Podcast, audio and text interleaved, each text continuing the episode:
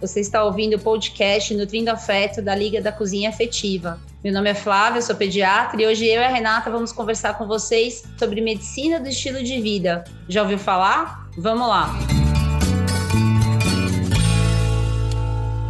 Então, a medicina do estilo de vida, o primeiro nome parece uma coisa assim tão óbvia, né? Nossa, mas medicina não fala de estilo de vida, de qualidade de vida, de saúde? A questão, gente, é que eu vou contar um segredo para vocês na faculdade, é, o médico ele é muito ensinado a tratar doença, né? A identificar as doenças, a saber como que é o corpo quando está doente, enfim, a gente aprende assim, óbvio, anatomia do corpo saudável, mas o foco na faculdade não é a prevenção, é o tratamento. E aí é, a gente fica meio perdido, na verdade, quando termina a faculdade. Você fica nesse looping de só ficar na doença. E a medicina do estilo de vida é um conceito relativamente novo aqui no Brasil, mas fora não tá? E que aqui está começando a tomar uma forma e a gente fica muito feliz por isso e de estar tá participando desse movimento. A Liga está fazendo parte disso, do, do, da medicina do estilo de vida, ela veio meio que organizar tudo que todo mundo instintivamente sabe do que precisa fazer para ter uma vida saudável,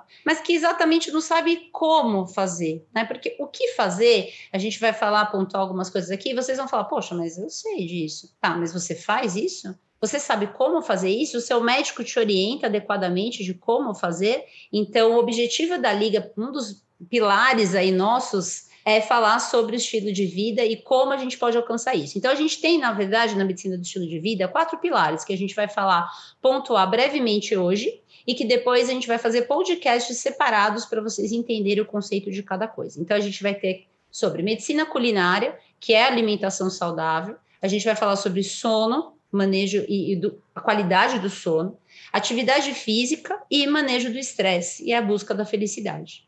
E esse assunto é muito pertinente, é, porque realmente na, na, graduação médica nós aprendemos muito mais a tratar doenças, nós estudamos muito mais fisiopatologia das doenças e seus tratamentos do que prevenção. E aí a medicina do estilo de vida é uma corrente que veio reorganizando esse olhar sobre a prevenção, sobre os eixos da nossa vida e como, Flávia, a gente pode equilibrar tudo isso de maneira a promover mais saúde, é, mais harmonia no nosso dia a dia. E não só isso, né? Se a gente for pensar assim, a gente vai praticar a medicina do estilo de vida desde a gestante, desde o nascimento da criança, que é o nosso desejo, né? É, é, é introduzir isso no início de tudo. Mas a gente também pode praticar a medicina do estilo de vida a qualquer momento da nossa vida. Então, eu tenho um exemplo na minha família. Eu acho legal a gente colocar como médicas, né? Exemplos do nosso dia a dia, porque as pessoas se enxergam nisso também. Eu tenho uma mãe acima do peso, que tomava medicamentos para vários, para controlar a pressão arterial, que estava pré-diabética, enfim, com uma série de comorbidades acontecendo ali ou prestes a, a, acontecer. E aí ela resolveu passar com uma nutricionista, equilibrar a dieta, perdeu 20 quilos, quase 20 quilos, é, foi para atividade física, direcionada para a faixa etária dela, né? Porque ela já está na terceira idade. E é, um dia ela começou a ter sintomas de pressão baixa, de hipotensão e foi no cardiologista. Adivinha o que aconteceu, né? Ela estava com muito medicamento para sua nova pressão arterial dentro do seu novo estilo de vida. Então ela conseguiu se livrar de uma série de medicamentos, se livrar dessa, dessa bola apontada aí para um pré-diabetes, um diabetes e recobrou ânimo, disposição. Então, quando se fala em medicina do estilo de vida, a gente não está o, o, chato batendo na tecla, vamos comer só frutas, verduras, legumes, vamos todos correr.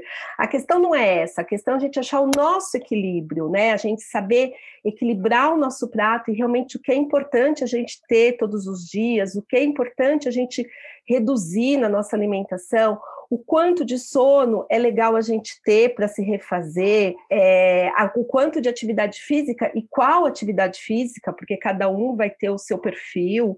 Então, a medicina do estilo de vida, ela vem para te posicionar, para que a sua vida seja melhor e você dependa cada vez menos dos medicamentos né, das consultas médicas.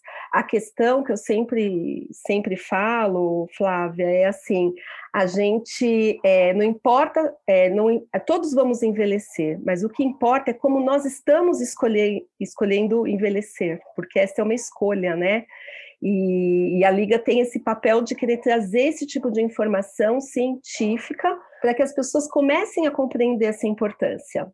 A gente podia começar falando um pouquinho aí dos pilares, né, para tornar esse assunto um pouco mais prático, Flá. Sim, antes só, Rê, eu ia te falar uma coisa, falar para vocês. É, porque é, a Rê falou, pontuou o caso da mãe dela, que é o clássico de como a medicina do estilo de vida impacta nas doenças, principalmente nas não transmissíveis, que é hipertensão, diabetes e câncer. Né? A gente sabe que 70% das mortes no mundo são causadas por essas doenças e que essas doenças podem ser tratadas como mudanças do estilo de vida, sem medicação. Então, assim, o primeiro pilar, eu vou falar de atividade física, até porque quem não me conhece, eu sou uma pessoa que sempre foi atleta, desde a minha infância. Tive um modelo parental importante, que foi meu pai, que foi uma pessoa que me incentivou sempre na parte esportiva. Eu tinha um exemplo dele, do meu irmão, que é sete anos mais velho do que eu. E hoje eu sou maratonista, mas já passei por natação por mais de 20 anos, passei por balé e ginástica olímpica. E de atividade física, o que eu falo é o seguinte, gente. Ah, doutora, eu li que a meta da OMS é 150 minutos, mas eu não faço nada, meu Deus, é impossível. Gente, as metas que são colocadas, elas são colocadas exatamente porque é um gol. Mas você não vai atingir isso na primeira semana, e nem na segunda, e nem na terceira. E esse é o ponto que é a condução que o médico tem que ter com o paciente para mostrar para ele: olha, você está no zero. Vamos supor que você não faz nada hoje, você está totalmente sedentário. Você vai querer mudar, obviamente, você tem que querer mudar, mas você não vai conseguir no dia seguinte fazer uma hora de ginástica e depois manter isso durante um mês, porque você está no zero. E aí você vai fazer uma hora e vai ficar com muita dor no dia seguinte. Aí o que, que vai acontecer? Seu corpo vai tender a para zona de conforto. Aí você vai pensar, não é para mim isso, tá vendo? Ó, eu fiz ginástica, tô com dor. É, a gente tem que ter metas ridículas, metas palpáveis e, e factíveis para você. Então, a primeira pergunta que a gente tem que fazer é: o que faz sentido para mim na atividade física, né?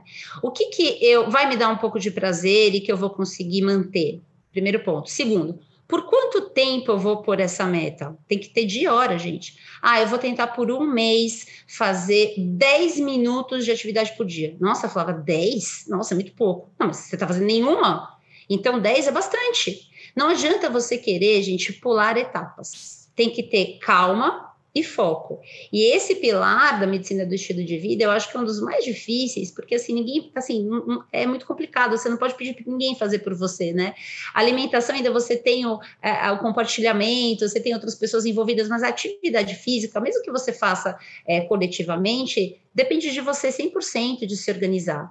Então, uma dica que eu já vou dar, e isso depois no outro podcast a gente vai falar mais, é coloque na sua agenda um tempo para você fazer alguma atividade física, como se fosse uma reunião com você mesmo, que você não, não pode faltar, assim como você não falta no seu call, por exemplo, da, da, da empresa. Então, atividade física é um dos pilares é, da medicina do estilo de vida, mas que é, é complicado quando você está no zero. Mas não fique desanimado. Faça uma meta pequena que você vai chegar lá com certeza né, Rê? Legal, começou, eu tô nessa. Começou, né, Rê? eu tô na fase da dor. eu estou na fase da dor, mas eu estou empolgada e há de melhorar. Porque vocês pensam que nós, as quatro é, participantes da Liga da Cozinha Afetiva, somos perfeitas, fazemos tudo corretamente. Na realidade, a gente está tentando, como todo mundo, e a gente falha como todo mundo. É, é, é, é, somos vulneráveis também. Só que não adianta a gente aplicar isso a pacientes, a vocês que estão escutando a gente aqui, escrever livros e não praticar e eu sinto falta, então eu estou começando aí. O que eu tenho de medicina culinária, que é algo que eu já atuo antes de se falar no Brasil em medicina do estilo de vida, porque medicina do estilo de vida é algo muito, muito jovem, né, no Brasil, é algo, é um conceito muito novo. Então, vocês que estão aqui no nosso podcast ouvindo sobre isso e tentando aprender, estão numa vanguarda, vocês vão falar, puxa, eu ouvi falar disso quando estava começando né? Então é algo muito novo, mas eu já falo em medicina culinária há uns 13, 14 anos, uh, aonde eu percebi a importância das nossas escolhas.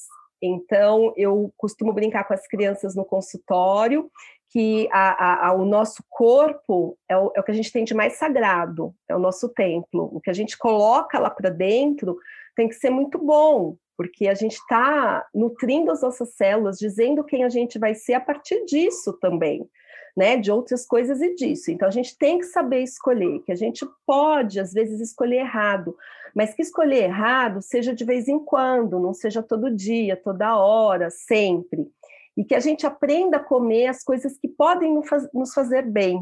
Né? Então, a, a, medicina culinária, ela junta sabor, a, a, as sensações da gastronomia, da culinária, aquela coisa do cheiro da comida, do sabor da comida, com a nutrição, o impacto em saúde, né? E a medicina. Então, hoje a gente sabe, por exemplo, é, que tomar muito leite não é legal, porque a proteína do leite ela não é tão facilmente digerida. Tem uma quantidade exata de leite para tomar e ficar tudo bem.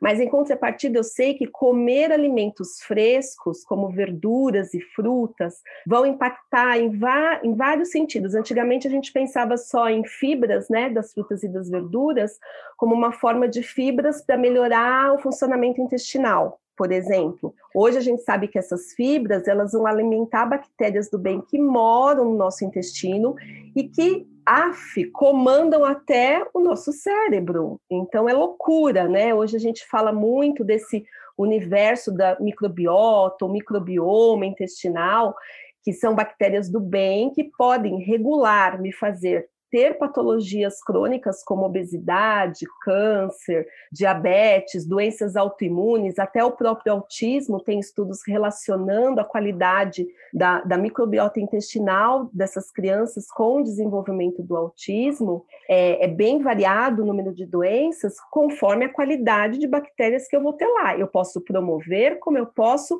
prevenir a doença. Então, ter diariamente é, frutas e verduras, alimentos frescos na alimentação, hoje é essencial pelo conhecimento que a gente tem. Né? Tem um estudo, um trabalho bem bonito feito pela Unicef em 2019, chama Situação Alimentar, onde eles travaram um, um panorama do mundo no quesito de como as nossas crianças e adolescentes consomem os alimentos. E nesse quesito da como eu estou dando de exemplo ele, né, das frutas e verduras, 45% da população mundial não come fruta e verdura em nenhum dia da sua semana. É metade da população infanto-juvenil.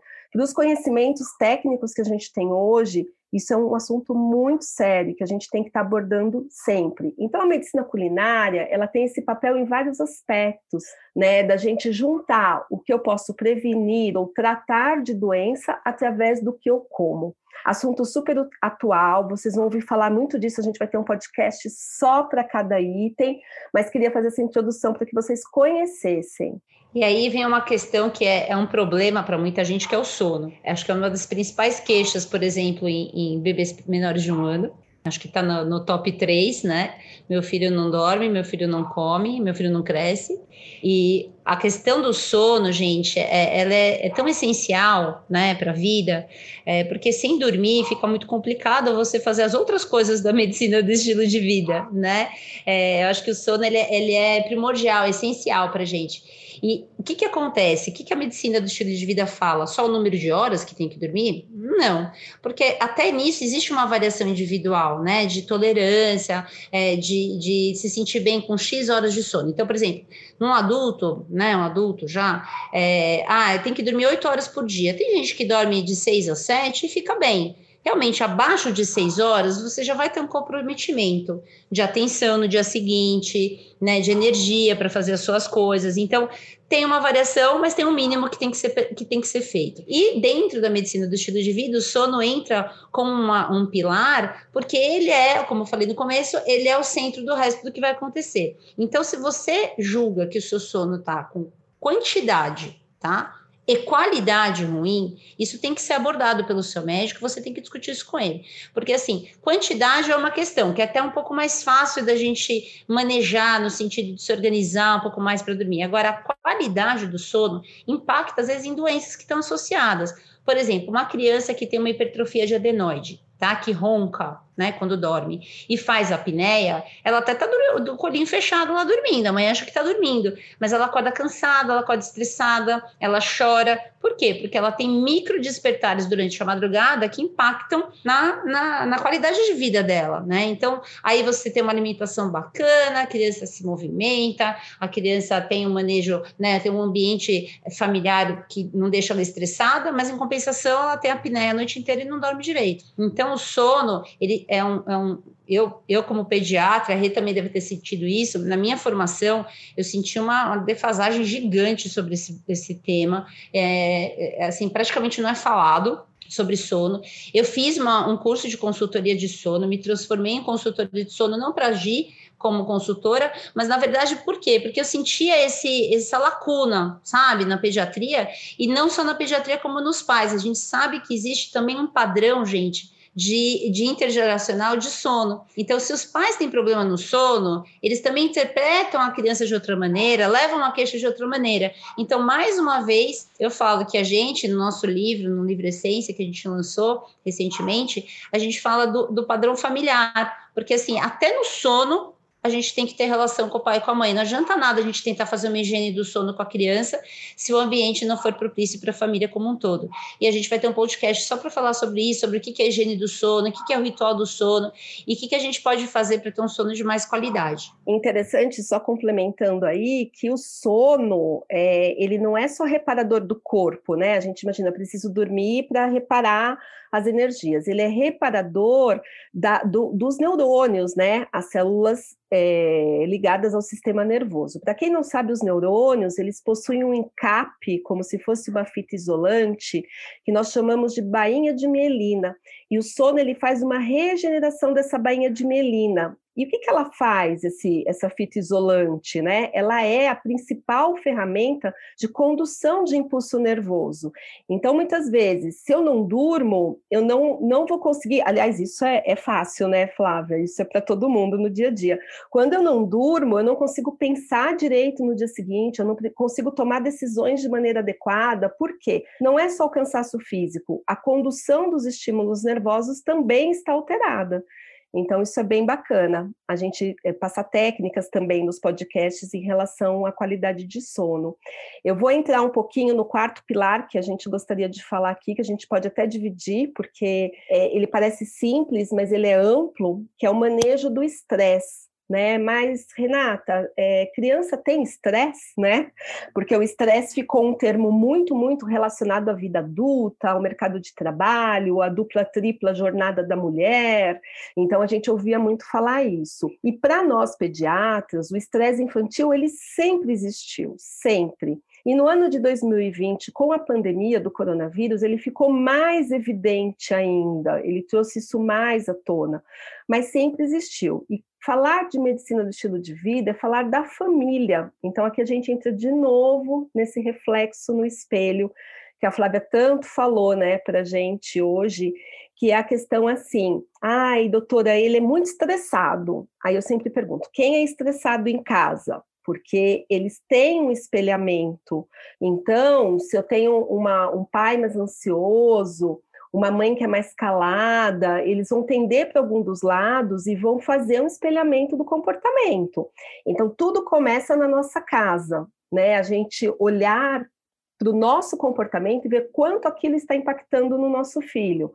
Isso já ajuda bastante, porque às vezes modificando ou buscando ferramentas de melhorias para a gente, a gente melhora e impacta as crianças. Outra coisa que eu acho muito importante, ouvir as crianças, porque muitas vezes eles estão estressados querendo dizer alguma coisa para a gente estão incomodados, estão e às vezes eles não têm as palavras prontas, dependendo da faixa etária. Então eles dizem nas entrelinhas. É, eu sinto que falta muito essa escuta muitas vezes, eu sei que a gente está atribulado, a gente tem que cozinhar, a gente tem que fazer atividade física, a gente tem que dormir, né, Flá? A gente tem que trabalhar, atender o chefe no call, mas a gente tem que ouvir a criança também. Então, eu acho isso bem importante. O que, que você acha, Flá? De... Eu acho que, assim, a, a, a escuta ativa, ela tem que ser para todo mundo, para os pais e para o médico, né? É. A gente, o profissional de saúde, a gente tem que também ter uma escuta ativa para ver a demanda do paciente. E o estresse, ele até banalizou um pouco, ah, tô estressada, a pessoa nem sabe direito o que está falando, né? Sendo que existe um impacto gigante, e a gente vai abordar isso mais para frente, mas só para vocês terem uma ideia, tem um termo que chama estresse tóxico, que é muito relacionado à infância e que a gente está vivenciando isso agora muito na pandemia. Tem um dado recente que mostrou que para cada 100 casos de Covid, estão surgindo 7 mil casos de ansiedade, gente não é brincadeira, tá? Então, assim, é muita coisa, dá pra gente ignorar. E o manejo do estresse, dentro do pilar da medicina do estilo de vida, ele contempla é, a busca da felicidade. E aí vem manter boas relações interpessoais. Então, é, a gente está privado disso, né? Ficamos privados durante o ano inteiro, agora né? A gente está no final do ano, tem o Natal, que é uma festa familiar. Então, assim, isso está mexendo muito com as pessoas. Então, vamos tentar fazer algumas, é, algumas ferramentas, trazer para vocês algumas ferramentas para que isso não fique tão sofrido, tão doído, que a gente sabe que está difícil, e esse ano, particularmente, mais, né, Rê? É, e, e nisso tudo se encaixa a palavra superação. É, nós vamos superar tudo isso até esse momento mais melancólico aqui do final do ano. Mas, é, se a gente for pensar bem, a palavra superação, ela cabe muito bem no, no assunto da medicina do estilo de vida, porque muitas vezes você já nasce com os seus pais te ensinando todo esse estilo adequado, mas na grande maioria das vezes as crianças não têm isso, às vezes nós não temos, e nunca é tarde para começar. Então, é sempre superação. Vou começar uma atividade física, vou levar a sério, é uma superação. Vou para a cozinha, vou aprender a cozinhar, vou é, é, otimizar o meu dia. Nós queremos muito ajudar vocês a otimizarem o dia culinário de vocês. A gente lançou, lançou um livro chamado Essência, Medicina do Estilo de Vida e Culinária Afetiva, onde tem um capítulo sobre a otimização dentro da cozinha, como melhorar as nossas habilidades e otimizar para que isso nos leve um pouco menos de tempo e a gente consiga fazer to todo o resto que o dia demanda.